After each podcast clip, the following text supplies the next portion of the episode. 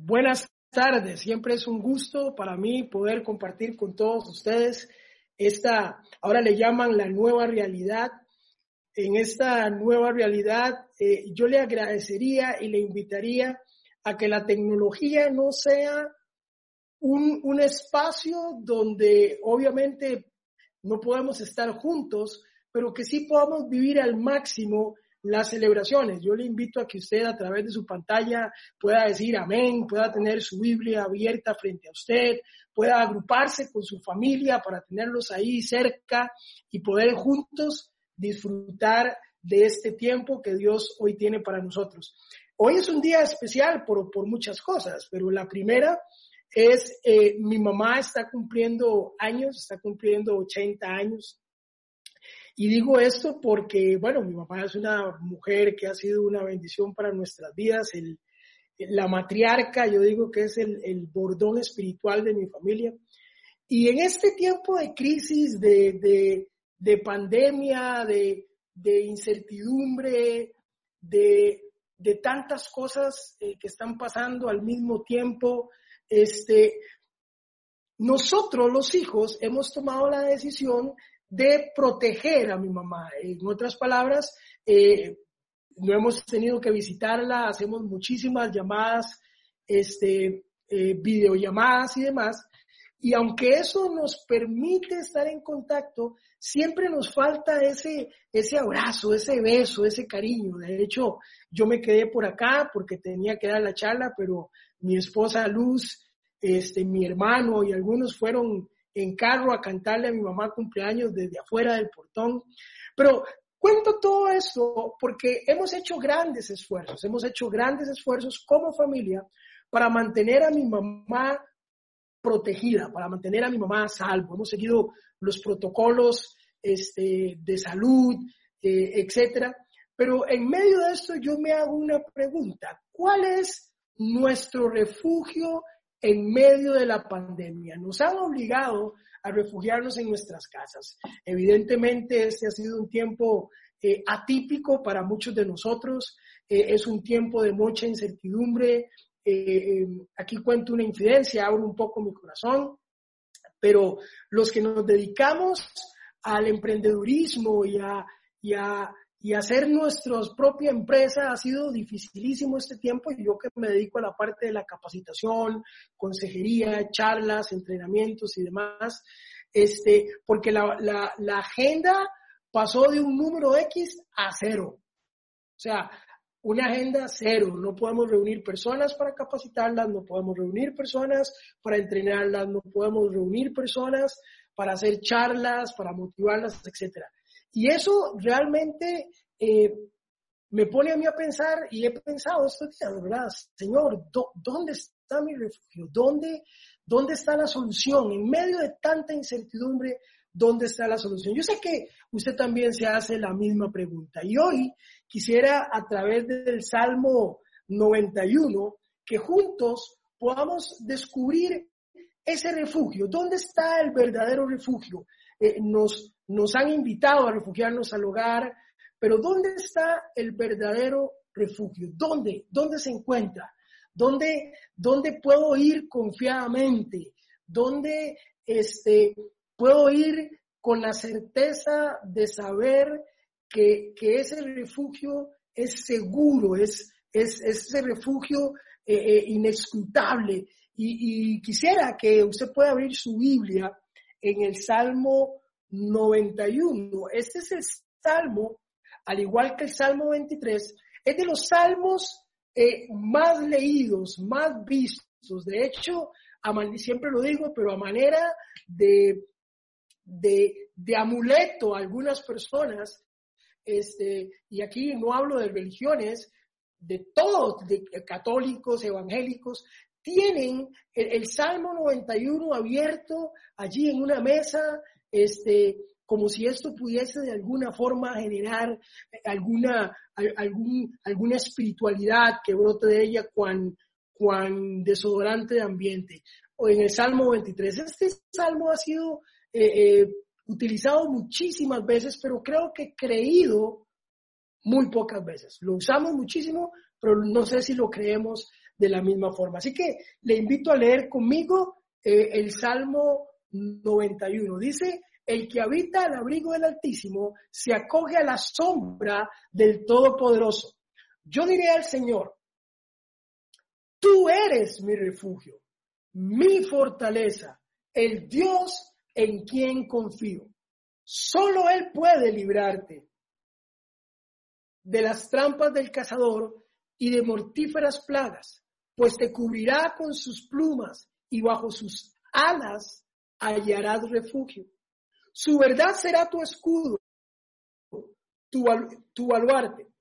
No te verás al terror de la noche, del día, perdón, ni la flecha que huele de día, ni la peste que acecha en las sombras, ni la plaga que destruye a mediodía. Podrán caer mil a tu izquierda y diez mil a tu derecha, pero a ti no te afectará. No tendrás más que abrir bien los ojos para ver a los impíos recibir su merecido. Ya que has puesto al Señor por tu refugio, al Altísimo por tu protección. Ningún mal habrá de sobrevenir. Lo repito para usted, ningún mal habrá de sobrevenirte, ninguna calamidad, perdón, llegará a tu hogar, porque Él ordenará que sus ángeles te cuiden en todos sus caminos. Con sus propias manos te levantará para que no tropieces con piedra alguna. Aplastarás al león y a los y a las víboras, hollarás fieras y serpientes. Yo lo libraré porque Él me escogió a mí. Lo protegeré porque reconoce mi nombre. Él me invocará y yo le responderé. Estaré en el momento de angustia. Lo libraré y lo, lo llenaré de honores lo colmaré con muchos años de vida, dice el Señor. Yo quiero que nos comamos y te haré gozar de mi salvación. Perdón. Yo quiero que nos comamos este, este salmo maravilloso, esta invitación hermosa a confiar, que nos la comamos despacito, versículo por versículo. Vamos a ir eh, trabajándolo versículo por versículo. Pero lo que sí quisiera enfatizar es en este momento, por favor, que nada lo distraiga, que nada le, le, robe a usted la oportunidad a escuchar no lo que yo tengo que decir, sino lo que Dios tiene que decirle a usted acerca de Él como refugio. Es una invitación de Él a ser nuestro refugio. Pero antes permítame hacer una oración para que el Señor nos guíe en esta hora. Señor, queremos venir delante de ti pidiéndote que tú nos ayudes, nos guíes, nos inspires, Señor, a en este tiempo, Señor, entender y comprender que tú eres un Dios maravilloso, un Dios todopoderoso, un Dios que tiene cuidado, Señor, de cada detalle. En medio de toda esta situación, tú tienes el control total, Señor. Padre, quiero pedirte por cada uno de los miembros de Viña Oeste, Señor, que en este momento están pasando alguna situación compleja, Señor, que ellos puedan entender que hay un refugio seguro, que hay un lugar oportuno donde se pueden y nos podemos acercar, Señor, sabiendo que las puertas están abiertas para recibirnos. Señor, te pedimos que tu Espíritu Santo, invitamos a tu Espíritu Santo a venir en medio de nosotros y hablarnos a lo profundo de nuestro corazón. Señor, y como siempre lo digo, aun si es necesario, Dios grita fuerte a nuestro oído, Padre, para poder escuchar tu voz en medio del, bullicio, en medio del ruido, en medio de la distracción, en medio de la cotidianidad, en medio de tanta noticia, de tanta eh, tragedia, Señor, de tanto dolor, de tanta muerte a nuestro alrededor, Señor. Que podamos entender y recordar que en ti hay un refugio. Por Cristo Jesús, Señor nuestro. Amén. En medio del tiempo del COVID-19, la pregunta a contestar es, ¿dónde está nuestro refugio? ¿Cuál es nuestro refugio? Y yo creo que el Señor eh, no lo dice claramente, pero yo creo que hay ciertos conceptos vitales para que esto sea una realidad en nuestras vidas. Es, es necesario entender que este ofrecimiento de Dios no es para todas las personas. Vea lo que dice el, el, Salmo 91, eh, verso 1. Dice así, el que habita al abrigo del Altísimo se acoge a la sombra del Todopoderoso. Dice, el que habita al abrigo del Altísimo. ¿Sabe qué significa esto? Que no, no todo mundo habita al abrigo del Altísimo. Ojalá todo mundo habitara al abrigo del Altísimo, pero no todo mundo. Habitar tiene, tiene una connotación de permanencia. Habitar no es estar de paso, habitar no es estar de visita. Habitar es permanecer, es, es perseverar. Dice, el que habita al abrigo del Altísimo se acoge a la sombra del Todopoderoso. ¿Sabe? No todos viven en Dios. Ese es el primer punto que yo quiero desarrollar hoy. No todos viven en Dios. Ojalá así fuera. ¿Sabe? Recuerdo hace unos años eh, trabajaba con un grupo de jóvenes y trabajamos en medio de una crisis, de un huracán. Eh, trabajamos con la Comisión Nacional de Emergencia y recuerdo que trabajando con eso nos asignaron un albergue de la Cruz Roja. Estos albergues era, era, un refugio para esta gente en medio de la lluvia, en medio de la tormenta. E, era un salón comunal. Y usted lo ha visto, cuando, cuando en medio de crisis y de tragedias eh, eh, nos ofrece, el mundo nos ofrece muchos refugios. La, la, Comisión Nacional de Emergencia ofrecía este refugio, este salón comunal, donde la gente podía venir, recibir ayuda, recibir alimento, recibir cuidado, tener una cama este, caliente donde dormir y tener una comida. Y me llamaba muchísimo la atención que aún teniendo ese ofrecimiento y aún estando en medio de una calamidad, no todo el mundo accedía a ese refugio, no todo el mundo hacía ese refugio suyo, no todo el mundo eh, tomaba ese refugio como, como esa opción temporal de salvación. ¿Sabe? Eh, me llama la atención porque alguna gente prefería quedarse en medio de la lluvia, en medio de eso. Algunos otros reclamaban porque no tenían una cama tal cual, sino que era una colchoneta en el piso, pero el refugio eso es lo que ofrecía. Y pudiendo disfrutar de las mínimas comodidades, su queja era mayor y les evitaba participar de esos refugios. Déjeme decirle algo. El mundo ofrece refugios en drogas, en sexualidad, en bares, en diferentes lugares, pero solo hay un refugio seguro y permanente. Y ese es nuestro Señor Jesucristo. El que habita al abrigo del Altísimo se acoge a la sombra del Todopoderoso. Esta palabra me encanta, el Todopoderoso, el Chadai.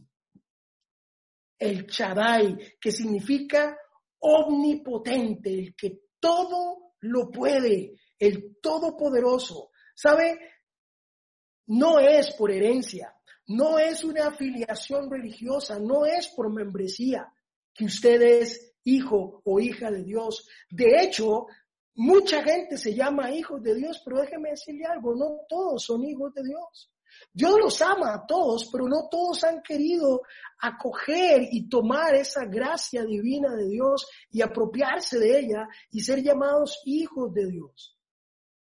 Hay gente que en medio de la crisis sigue huyéndole a Dios, sigue escapando de Dios, pero Él sigue siendo ese refugio único, fiel, ese refugio seguro.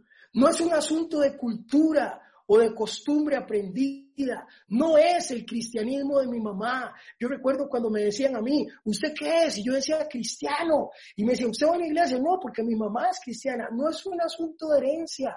No es un asunto como, como el asunto futbolístico, que usted es apricista porque su familia es apricista. Usted no es cristiano porque su familia es cristiana. Es necesario entender que no todos viven en Dios. No todos escogen a Dios como refugio. No todos toman ese regalo maravilloso. No todos acceden a esa invitación maravillosa del Señor de ser nuestro refugio. Y sabe, Dios sabe hacer una diferencia entre su pueblo y los demás. Él sabe hacerlo. Y tomamos de ejemplo al pueblo de Israel. El pueblo de Israel ha estado rodeado de sus enemigos por años. Han, intentado destruirlo por años. Y Dios ha mantenido a ese pueblo de Israel seguro. Lo ha mantenido protegido y ha estado con él todos los días desde que prometió estarlo. Créame que de la misma forma estará con nosotros. Pero eso nos lleva al siguiente punto. la Comisión Nacional de, de Emergencias nos ofrece refugios temporales. Dios nos ofrece un refugio eterno. Pero para esto, el segundo punto es que nosotros, e, e, esto depende estrictamente de una decisión personal. No hay otra. Vea lo que dice el verso 2 del Salmo 91. Dice, yo le digo al Señor, yo le digo al Señor. ¿Sabe? No es la oración de su abuela, no es la oración de su mamá, no es la oración de su esposa, que si bien es cierto, es una bendición, la oración de su esposa, eso se llama intercesión, la oración de su abuela, interceden por usted. Dios va a utilizar eso para incomodar y mover circunstancias y situaciones para que usted termine poniendo su mirada en el cielo. Pero este es un llamado personal. Yo le digo al Señor, tú eres mi refugio. Tú eres mi refugio. Tú eres mi Dios. Es una invitación personal, pero nadie la puede decidir por vos. Dice, el Dios en quien confío. Me encanta la versión Reina Valera porque dice, mi Dios en quien confiaré. Mi Dios es mi Dios. Por años hemos hablado del Dios de Abraham, del Dios de Isaac, del Dios de Jacob. Por muchos años yo hablé del Dios de mi mamá. Me, llama la atención alguna gente que me llama y me dice, mire, pastor, usted podría orar por mí, a usted que Dios lo escucha, como si Dios fuera lejano para ellos. Dios quiere ser refugio para ellos también, pero ellos tienen que tomar un paso y es hacer a Dios su refugio. Y eso es una decisión personal. Es mi decisión por Dios. ¿Sabe? Hay gente que puede tomar decisiones por nosotros. El ministro de salud está tomando decisiones por nosotros. Hay gente que, que, toma decisiones por nosotros y no podemos hacer mucho al respecto. Nos prohíben salir, nos prohíben circular a X o Y hora, nos prohíben eh, eh, ir a diferentes lugares, cierran playas, cierran locales, cierran restaurantes. Hay una prohibición, hay alguien tomando decisiones por nosotros. Pero sabe, hay una decisión que nadie, nadie puede tomar por usted y es la decisión de decidir por Cristo. Esa es única y exclusivamente de cada uno de nosotros. Es requisito fundamental, es requisito fundamental para poder convertir este ofrecimiento de Dios de ser refugio en una realidad. Número uno, porque no todo el mundo entiende, no todo mundo quiere acceder a ese refugio. Algunas personas se refugian en otras religiones, se refugian en, el, en la nueva era, se refugian en, en modelos diferentes de creencias. Pero la Biblia dice que el que habita al abrigo del Altísimo se acoge a la sombra del Todopoderoso. Pero también requiere de una decisión estrictamente personal. Yo le digo al Señor, tú eres mi refugio, mi fortaleza, el Dios en quien confío. Qué lindo, qué lindo cuando podemos abrir nuestra boca y decirlo de nosotros, no de la decisión de alguien más. ¿Sabe? Tiempos como estos son el escenario perfecto para que usted y yo volvamos nuestra mirada al Señor. Lastimosamente, la mayoría de nosotros solo buscamos a Dios en momentos de crisis. Solo buscamos ese refugio cuando el rancho está ardiendo. Solo caminamos hacia ahí cuando, cuando nuestras otras opciones se acabaron. Pero el Señor quiere que Él sea nuestra opción siempre y momentos de crisis como esto. Dios a veces permite que la crisis llegue para hacer que nuestra mirada, para hacer que nuestro corazón, para hacer que nuestra atención y nuestra disposición se enfoquen en Él. Creo que esta crisis es una extraordinaria oportunidad para recordar que no hay lugar más seguro, que no hay refugio más inescrutable, que no hay mayor protección que la que el Señor quiere tener con nosotros. Pero sabe, requiero nacer de nuevo. Requiero nacer de nuevo. Es estrictamente necesario para poder habitar bajo la sombra del Altísimo, ya que no todo el mundo lo hace, necesito ser hijo, necesito ser pueblo, necesito ser esa persona que reconoce a Dios como refugio, esa persona que accede y reconoce que sin Dios no hay nada que podemos hacer y que Dios tiene el poder de hacernos atravesar en medio de una pandemia mundial como esta, seguros, confiados, sabiendo que con Él estamos seguros. Dios es fiel. Dios es fiel. Pero para eso necesitamos tomar decisiones y esa decisión personal, ¿saben? Nadie, nadie la puede tomar por nosotros. Nos toca a nosotros hacerlo. Es estrictamente nuestra responsabilidad. El paso número tres, para yo poder entender esta realidad, para poder entender estos conceptos del ofrecimiento de Dios de ser refugio para mí, necesito, es imperativo reconocer su palabra, es reconocer que la palabra de Dios es real. Es ese reconocimiento de su palabra. Vea lo que dice el verso 4b del Salmo 91. Dice así, su verdad, ¿cuál verdad?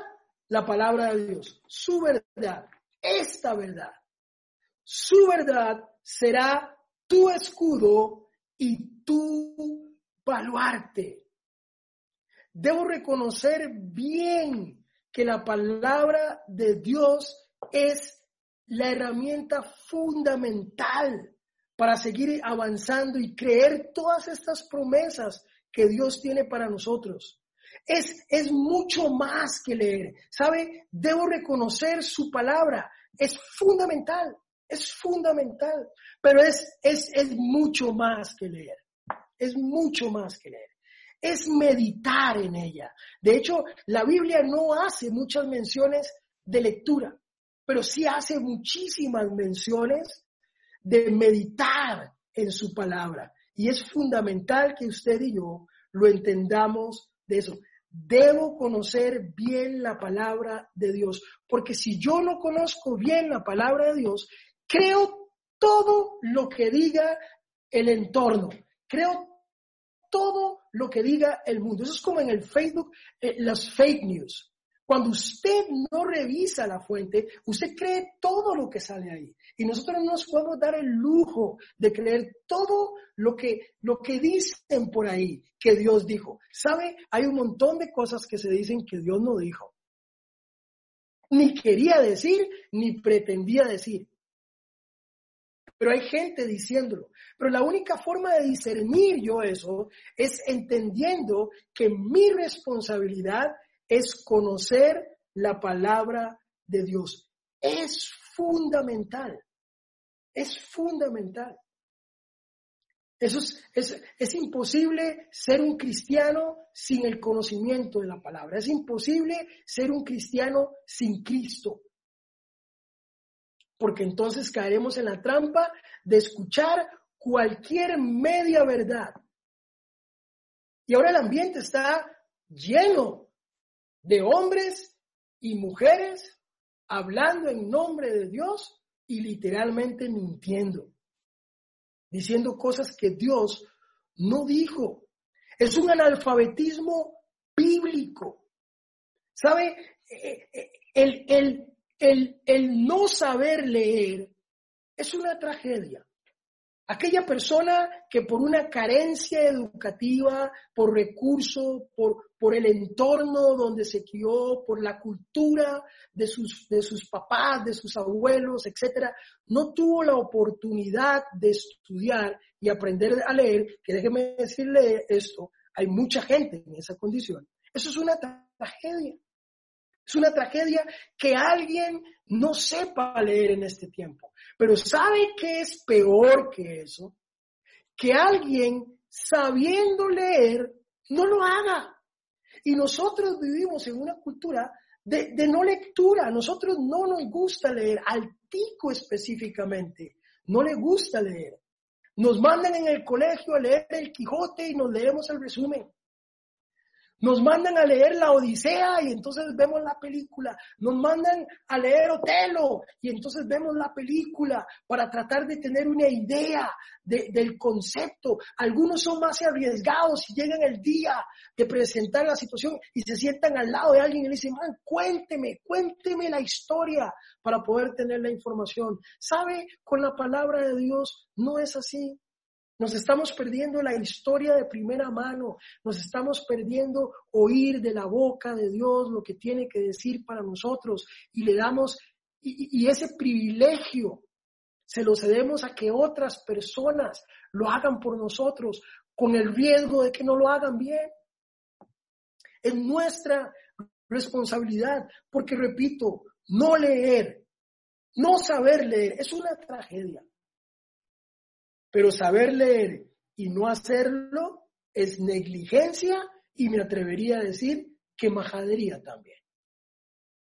Dios quiere que nos acerquemos a la Biblia, a conocer todas las verdades que Él tiene para nosotros. Vea lo que dice el Salmo 1, 1 y 2. Me encanta esta porción de la Biblia. Vea lo que dice. Dichoso el hombre que no sigue el consejo de malvados, ni se detiene en la senda de los pecadores, ni cultiva la amistad de los blasfemos, sino que en la ley del Señor se deleita y día y noche medita en ella.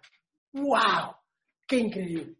Es, es, es de día y de noche meditar en ella, es, es, es creerla, es hacerla nuestra es digerirla, es, es, es, es, es descubrirla, es, es Dios hablando directamente a mi corazón, es Dios trayendo certeza, es Dios trayendo confianza, es Dios trayendo seguridad a mi corazón. En medio de la tribulación es Dios diciéndome tranquilo, yo estoy con vos. Y sabe, a mí me sorprende algo y se lo digo de todo corazón, me sorprende porque el mismo Satanás, el mismo diablo, decidió estudiar la palabra. ¿No me cree? Veámoslo. El mismo Satanás trató de desvirtuar este Salmo 91 y, trató de torcerlo, como hace mucha gente hoy. Trató, trató de torcerlo y desvirtuarlo. Vea lo que dice el, el Salmo 91, el verso 11 y 12. Dice, porque Él ordenará que sus ángeles te cuiden en todos sus caminos. Vean qué maravilloso es. Con sus propias manos te levantará para que no tropieces con piedra alguna. Mire, esto es una, esto es una hermosura, esto es, esto es un mensaje de seguridad, esto es un mensaje de protección, eso es un mensaje de decir, no te preocupes, yo estoy aquí, pero vean cómo el enemigo lo puede utilizar. Vean lo que dice Lucas capítulo 4, versos de 9 al 13. Y ahí no era una palabra de ánimo, era una palabra de desafío, era una palabra de reto, era una palabra para probar a su fe. Vean lo que dice, verso 9. El diablo lo lleva a un lugar en Jerusalén e hizo que se pusiera de pie en la parte más alta del templo y le dijo, presten atención que le dijo, si eres el Hijo de Dios. No le dijo tú eres el Hijo de Dios. No le dijo santo el que viene en el nombre del Señor. No, le dijo si eres, duda.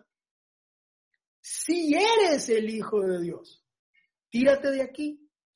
Pues escrito está, y cita el Salmo 91, ordenará que sus ángeles te cuiden. Te sostendrá en sus manos para que no tropieces con piedra alguna. Vean qué, vean qué bandido este bicho. Es increíble. El mismo Satanás sabe la palabra y la usa. Yo no entiendo cómo todavía podemos creer que podemos caminar por nuestra vida cristiana, andar eh, creciendo o pretender crecer en nuestro desarrollo cristiano sin realmente ver el conocimiento de la palabra como algo fundamental. El mismo enemigo se la sabe y se la sabe de memoria. Pero me encanta porque el Señor le dice, verso 12, también está escrito, no pongas a prueba al Señor tu Dios, le replicó Jesús. Y ve al bandido esto, el bandido este. Así que el diablo habiendo agotado todo recurso de tentación, lo dejó hasta cuándo? ¿Para siempre? No, hasta la próxima oportunidad. Él va a tratar de hacerte caer. Y a veces va a usar la propia palabra. Pero cuando tú conoces la palabra del Señor, al igual que Jesús le puede responder, sí, claro, la Biblia dice eso, pero también dice esto. Cuando alguien diga algo de la Biblia y tú tienes el conocimiento, usted le puede decir, mire, la Biblia no dice exactamente eso, o por lo menos lo dice, pero no significa esto, significa esto, esto y esto. Y entonces usted puede tener claro, nadie lo va a embaucar, nadie lo va a paquetear, nadie lo va a persuadir sino que el mismo Espíritu de Dios lo va a convencer a usted. Eso es lo que la Biblia dice, que el Espíritu de Dios nos va a convencer de pecado y de justicia y de gracia. Así que es fundamental entender esto. El mismo Satanás quiso desvirtuar esta porción de la Biblia. ¿Sabe? La mayor amenaza sobre la iglesia es la ignorancia de la palabra de Dios. Déjeme contarle una historia. Como pastor, alguna gente se acerca y, me dice, eh, pastor, usted eh, eh, acabo de comprar un carro, usted podría orar por, por mi carro y, me lo han dicho de casas, usted podría venir a orar por mi casa, me lo han dicho de, negocios, mira, acabamos de, emprender una nueva empresa, un nuevo negocio, usted podría venir y orar por esto. Y, y déjenme tratar de explicar esto con mucho cuidado porque no quiero eh, eh, confundir. Pero yo no creo que Dios quiera que usted se detenga demasiado tiempo en orar por cosas. Yo creo que Dios quiere que nosotros oremos por personas. Esto no significa que nosotros no podamos ir a una casa a orar. Hay momentos, de hecho me han invitado a ir a casas a orar cuando hay manifestaciones espirituales contrarias a lo que Dios dice. Pero es totalmente diferente a cuando alguien por desconocimiento de la palabra cree que por ir a orar por su carro, el carro va a estar bendecido. ¿Sabe? Usted puede orar por ese carro, pero no sirve de nada si usted sale y se monta en el carro y maneja 215 kilómetros por hora este, en un carro que está bendecido. No tiene que ver con el carro, tiene que ver con la persona que está allí, que ha sido bendecida por Dios, que ha entendido que no todo el mundo vive en Dios y que tiene que vivir en Dios, que ha entendido que para ser parte de las promesas de Dios tengo que tomar una decisión personal por Él y por supuesto tengo que conocer la palabra para entender que Dios está preocupado por las personas, no por las cosas. Una empresa es bendecida en la medida, no que usted vaya y ore en las paredes de la empresa, está bendecida en tanto y cuanto la persona que está ahí sea temerosa de Dios y lleve sus cuentas en orden, sea un jefe increíblemente eh, maravilloso con sus empleados, honesto, honrado, que pague impuestos, que saque permisos municipales, que, que, que lleve una contabilidad como acorde como se debe hacer. Esa es una empresa bendecida, producto de que la persona que Dios ha bendecido entiende esto a través de la palabra de Dios y por lo tanto su empresa es bendecida. Cuando José llegaba a un lugar, decía la palabra o dice la palabra de Dios, que ese lugar era prosperado, era bendecido. Y me llama la atención porque aún en el hueco donde estuvo, era bendecido. Dice que fue a la casa de Potifar y era bendecido. Dice que fue a la cárcel y aún la cárcel era bendecida. Dice que fue al palacio del faraón y el palacio del faraón fue bendecido. No tiene que ver con lugares, no tiene que ver con cosas, tiene que ver con la bendición de esta persona, pero la persona tiene que entenderlo y ese entendimiento lo da la palabra de Dios. Repito y recalco. Por supuesto, que hay ocasiones en las que hay que orar a casas. Por supuesto que cuando alguien eh, ha sido bendecido con, con, con, con, algo por lo cual hemos estado orando, un carrito para trabajar, vamos a ir a orar, pero, pero en acción de gracias, pero no por esa cosa, porque no bendecimos una cosa, bendecimos a la persona portadora de esa cosa. Eso es como ponerle un sticker de, del pececito ese cristiano a un carro. Eh, eh, eh, y, yo tengo que reconocer que mi esposa misma dice que a mí a veces me pasa eso. Yo tenía un pescadito en uno de los carros que es el signo cristiano, y mi esposa decía que a veces ese pescadito se convertía en una piraña cuando me da por meterle el pie al acelerador. No tiene que ver con el sticker, tiene que ver con la persona que se monta en este auto y entiende que es un hijo de Dios entiende que, que desea acogerse a ese ofrecimiento de Dios, de, de habitar bajo el abrigo del Altísimo, que a través de una decisión personal que nadie puede hacer por él, solo nos toca a nosotros. Que ese conocimiento de la palabra me permite entender que Dios está preocupado más por las personas que por las cosas. Cuando no tenemos conocimiento de la palabra, perdemos de vista las maravillosas promesas que tiene ahí. Si a usted le gusta tomar notas, yo le pido que en este momento usted tome su lapicero y se prepare para tomar notas. Voy a leer rápidamente algunos versículos que, que si nosotros no vamos a la Biblia, perdemos esta riqueza que nos arrojan estos versículos. Vea lo que dice el Salmo 32, 7. Tú eres mi refugio, tú me protegerás del peligro y me rodearás con tus cánticos de liberación. ¿Sabe? Si yo no accedo a la palabra, Miren qué rico este versículo. Y me lo pierdo. Y me lo pierdo porque no voy a la palabra y, y entiendo que Dios dice que Él es mi refugio y me protegerá del peligro y me rodeará con cánticos de liberación. Vean lo que dice el Salmo 46.1. Las riquezas que podríamos perdernos si no entendemos esto.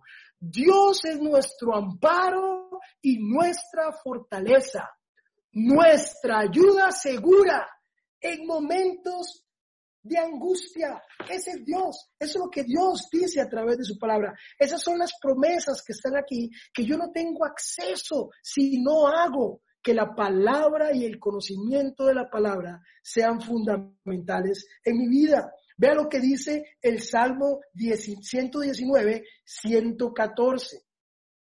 Dice así, tú eres mi escondite. Me encanta. Tú eres mi escondite y mi escudo. En tu palabra he puesto mi esperanza en tu palabra, en la palabra de Dios, he puesto mi esperanza. ¿Sabe cuándo yo pongo la esperanza? Mi esperanza en la palabra de Dios cuando conozco ella, cuando conozco la palabra. Porque sé que trae estas palabras de, de, de confort, que trae estas palabras que llenan mi alma, llenan mi corazón, Mire, eh, ahora que hablamos de que el COVID-19 afecta en mayoría al adulto mayor, me encanta porque el Señor no deja fuera a nadie. Vea lo que dice Isaías 46, 4. Dice, y esa es una promesa para todos los que vamos hacia allá. Aún en la vejez, cuando ya peinen canas, yo seré el mismo. Yo los sostendré. Yo los hice y cuidaré de ustedes. Los sostendré y los liberaré. Yo no sé si usted puede decir amén a través de la pantalla, pero a esto hay que darle un amén. Porque el Señor dice que cuidará y nos sostendrá aún en tiempos de nuestra vejez. Es una promesa dada hoy que aplica para cuando tengamos 70, 80, 90 años. Es una promesa aún para el futuro. Vea lo que dice Romanos 8:31 y leo más rápido para que usted pueda tomar nota. Tome solo la nota y después lo lee. ¿Qué diremos frente a esto? ¿Qué diremos frente al COVID-19? ¿Qué diremos frente, frente a una economía colapsada? ¿Qué diremos frente, frente a, un, a un panorama incierto? ¿Qué diremos frente a una reducción de, de la jornada laboral? ¿Qué diremos frente a un colapso en, en, en, los, en las organizaciones hospitalarias. ¿Qué diremos? ¿Qué diremos frente a esto? Si Dios está de nuestra parte, ¿quién puede estar en nuestra contra? Gloria a Dios, aleluya. ¿Sabe? Esto es increíble. Me encanta. Me encanta. Pero yo no puedo tener acceso a esta riqueza si no veo fundamental el conocimiento de la palabra. Proverbios 18:10. Torre inexputable es el nombre del Señor. A ella corre el justo y se pone a salvo. Me encanta, me encanta. Y sabe, todavía aún más, el mismo Salmo 91 no lo dice. Pero ojo, no lo dice de esta forma ya que has puesto al Señor por tu refugio. Vea lo que dice el verso 1, el verso 2 y el verso 3, 4. Vea lo que dice. Dice que el que habita al abrigo del Altísimo, o sea, es aquella persona que escoge a Dios como su refugio, termina diciendo, yo le digo al Señor, tú eres mi refugio, una decisión personal que la palabra de Dios me da esa certeza y confianza de que lo puedo hacer. Por eso entonces, ahora sí, verso 9 y 10 dice, ya que pusiste tu confianza. O sea, sin hacer lo anterior, no podemos llegar aquí. Pero vea lo que dice. Ya que has puesto al Señor por tu refugio, una decisión,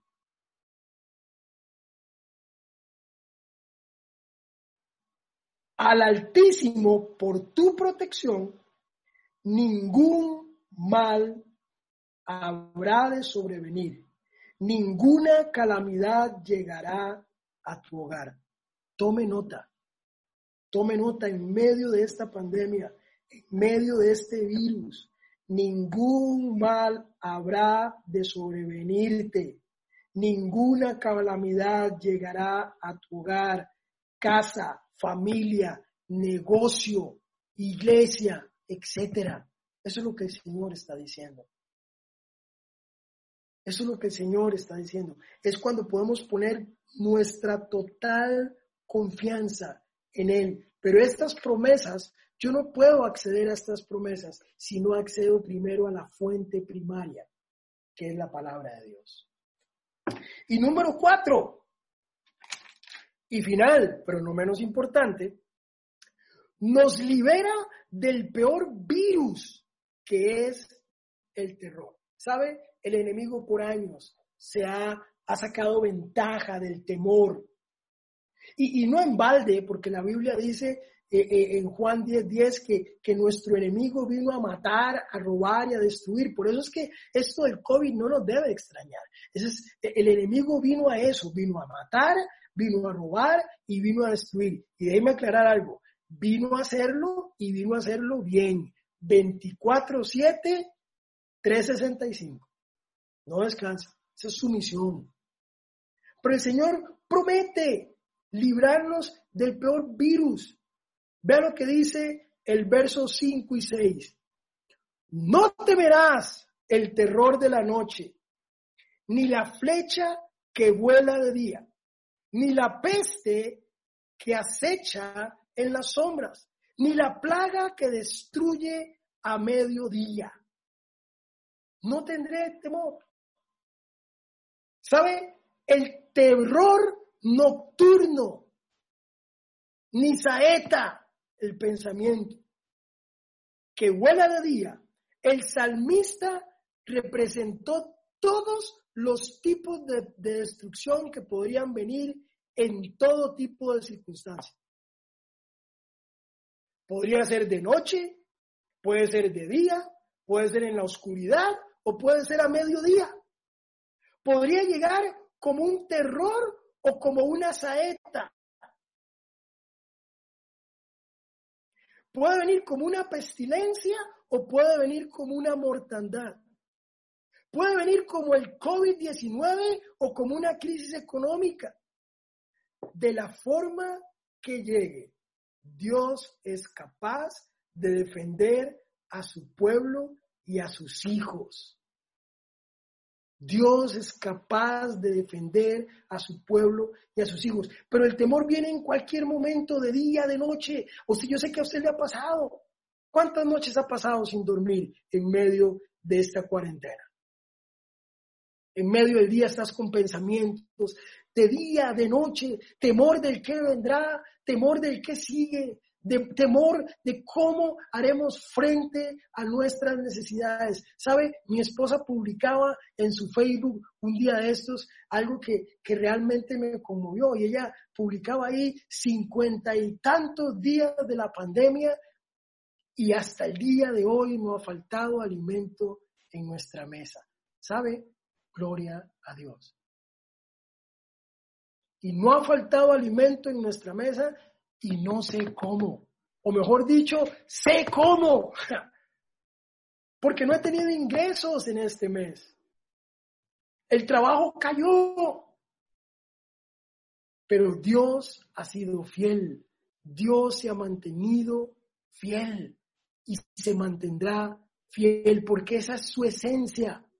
Esa es su esencia. Ese es Dios. Pero sabe, Luz eh, me contaba hace unos años que por primera vez en su vida experimentó un, un, ataque de pánico. Yo nunca lo he experimentado. He oído a gente hablar de eso y hay varias fuentes que es psicológico, otros dicen que es médico, otros dicen que es espiritual, pero al fin y al cabo el, el eje central es el temor, es el temor. Pero sabe, Luz me contaba y, tratando de reflejar esto de que, de que el enemigo y el terror puede venir como saeta en el día, en la noche, en cualquier momento, disfrazado de diferentes formas, disfrazado de desempleo, disfrazado de, de, de, despidos laborales, disfrazado de temor, disfrazado de incertidumbre, disfrazado de, de tantos disfraces que puede usar. Me contaba Luz que venía del trabajo, ella trabajaba en Coronado, y, venía en el auto manejando y ahí por la rotonda de la bandera, ella dice que viene normal, en una actitud normal, viene manejando y justo antes de entrar a la rotonda de la bandera, ella empieza a sentir un palpitar fuerte en su corazón, le empieza a faltar la respiración y tiene un sentimiento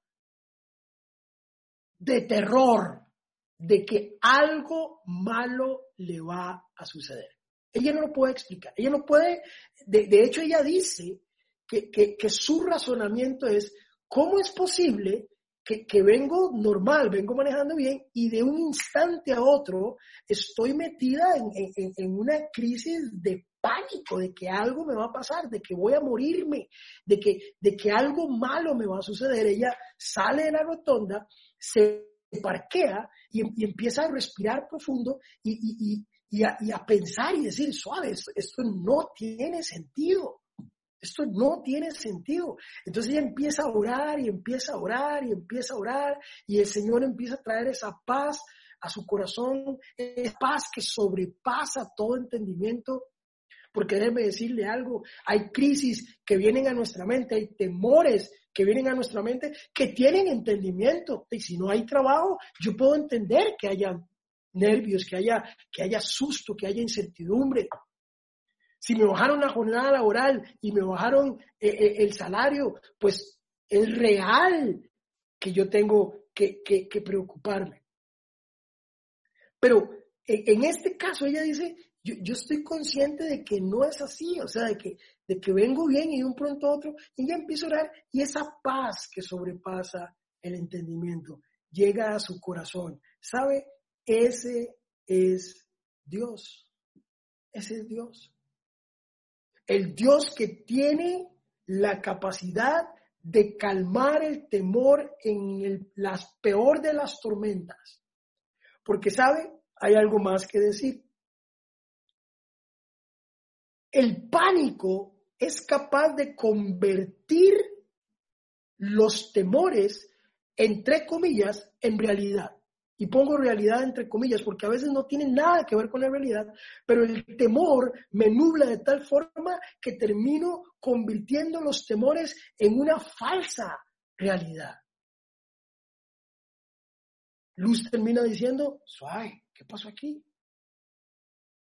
Y Dios trae paz a su corazón. Ella echa mano de la palabra de Dios y empieza a orar y empieza a meditar en ella y trae esa paz porque el perfecto amor de Dios echa fuera al temor. Le pasa a Luz, le pasa a Elías, que termina en una cueva asustado, después de, ver el poder de Dios, después del mismo ser protagonista del poder de Dios y de enfrentar huestes espirituales,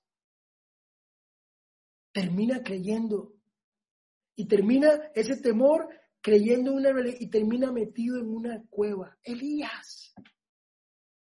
¿Sabe?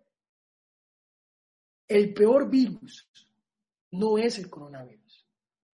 El peor virus es ese temor infundado que el enemigo mete en nuestros corazones cuando no tenemos un asidero, cuando no tenemos un refugio al cual echar mano. Y por eso es que él toma temor. Me encanta la reina Valera cuando dice que él es castillo. En, el, en, en los tiempos medievales, el castillo era el sinónimo de fortaleza. Nadie podía conquistar un castillo. E, era la forma, era el mejor refugio conocido en ese tiempo. Pues déjame decirle algo, ni un castillo ni una fortaleza, ni el fuerte Nox es mejor refugio que las manos poderosas del Todopoderoso Dios. Ese es el mejor refugio al cual usted y yo podemos acudir. Es de hecho la única opción que tenemos real. Es la única, no hay otra. Es la única opción real. Y termino con esto. Los últimos dos versos nos, nos, nos rematan con fuerza la invitación a refugiarnos en ese Dios altísimo, en ese Elohim, en ese Todopoderoso, en ese Yahvé. Vea lo que dice el, el verso 15, porque sabe, Dios escucha y responde. Vea lo que dice el verso 15. Dice, Él me invocará. ¿Y qué dice? Y yo le responderé. No es un Dios de, de, de, de, madera, no es un Dios de yeso, no es un Dios el cual no siente, no es un Dios el cual no se preocupa por sus hijos, no es un Dios indiferente, es un Dios atento. Dice, Él me invocará y yo le responderé, estaré con él en el momento de angustia. Es un Dios que garantiza, insiste en acompañarnos todo el tiempo. Nos libera y nos llenará de honores. Ese es Dios. Ese es el Dios del que estamos hablando. ¿Sabe? Pero cuando yo veo esta figura, me doy cuenta que él termina el salmo terminando de afirmar lo que ya venía diciendo, ¿sabe? Los colmaré con muchos años de vida y les haré gozar, nótese cómo termina, les haré gozar de mi salvación.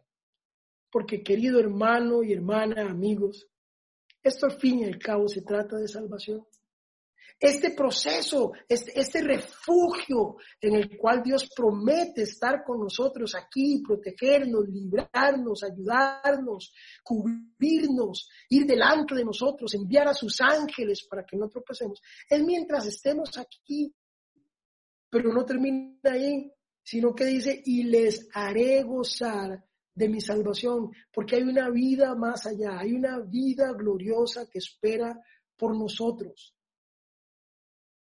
Hay una vida maravillosa después de esta. Hay un refugio eterno al cual podemos acudir.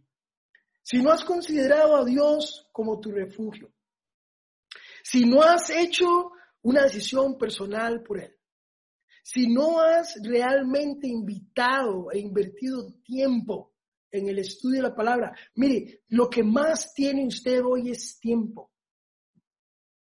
Muchos nos hemos quejado de que no teníamos tiempo por nuestros quehaceres y ocupaciones para estudiar la Biblia como quisiéramos hacerlo. Dios hoy te está abriendo tiempo para que puedas realmente invertir tiempo en estudiar la palabra, en meditar en ella.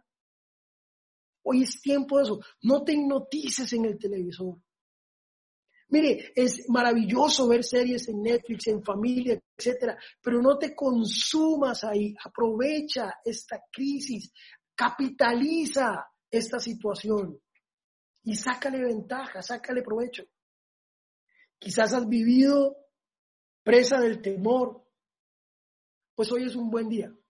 ¿Sabe? El que habita bajo la sombra del Altísimo. Me encanta porque si usted camina al lado de alguien, y poder cubrirse con la sombra de esa persona que va caminando a su lado, la única forma de hacerlo es estar cerca.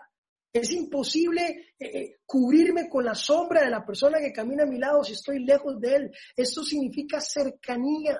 La única forma de cubrirme con la sombra de alguien es que esa persona que va a mi lado y es estar juntos, muy pegados. Pero me encanta porque el Señor estar con nosotros. Yo estaré con Él en todo momento de angustia. Por favor, vea este video, porque cuando hablamos del que habita la sombra del Altísimo y cuando vemos a un Dios que dice yo estaré con Él en todo momento de angustia,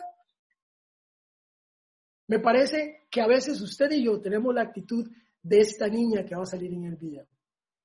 Que esa sombra maravillosa, protectora de Dios, está allí con nosotros y nosotros más bien le tememos y le huimos. Preste atención, por favor.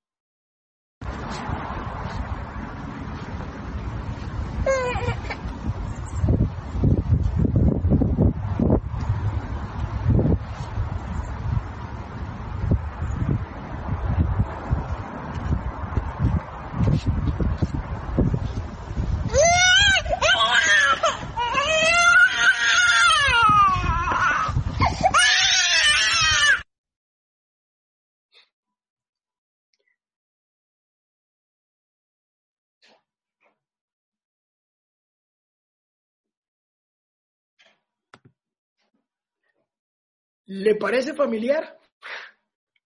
Así somos usted y yo. Pero sabe, Dios sigue siendo un Dios paciente, Dios sigue siendo un Dios amoroso. Él sigue, la, eh, eh, eh, la oferta de ser refugio no es nuestra, es de Él. Él, él. él ofrece ser refugio para nosotros. Él ofrece ser esa opción en medio de la crisis.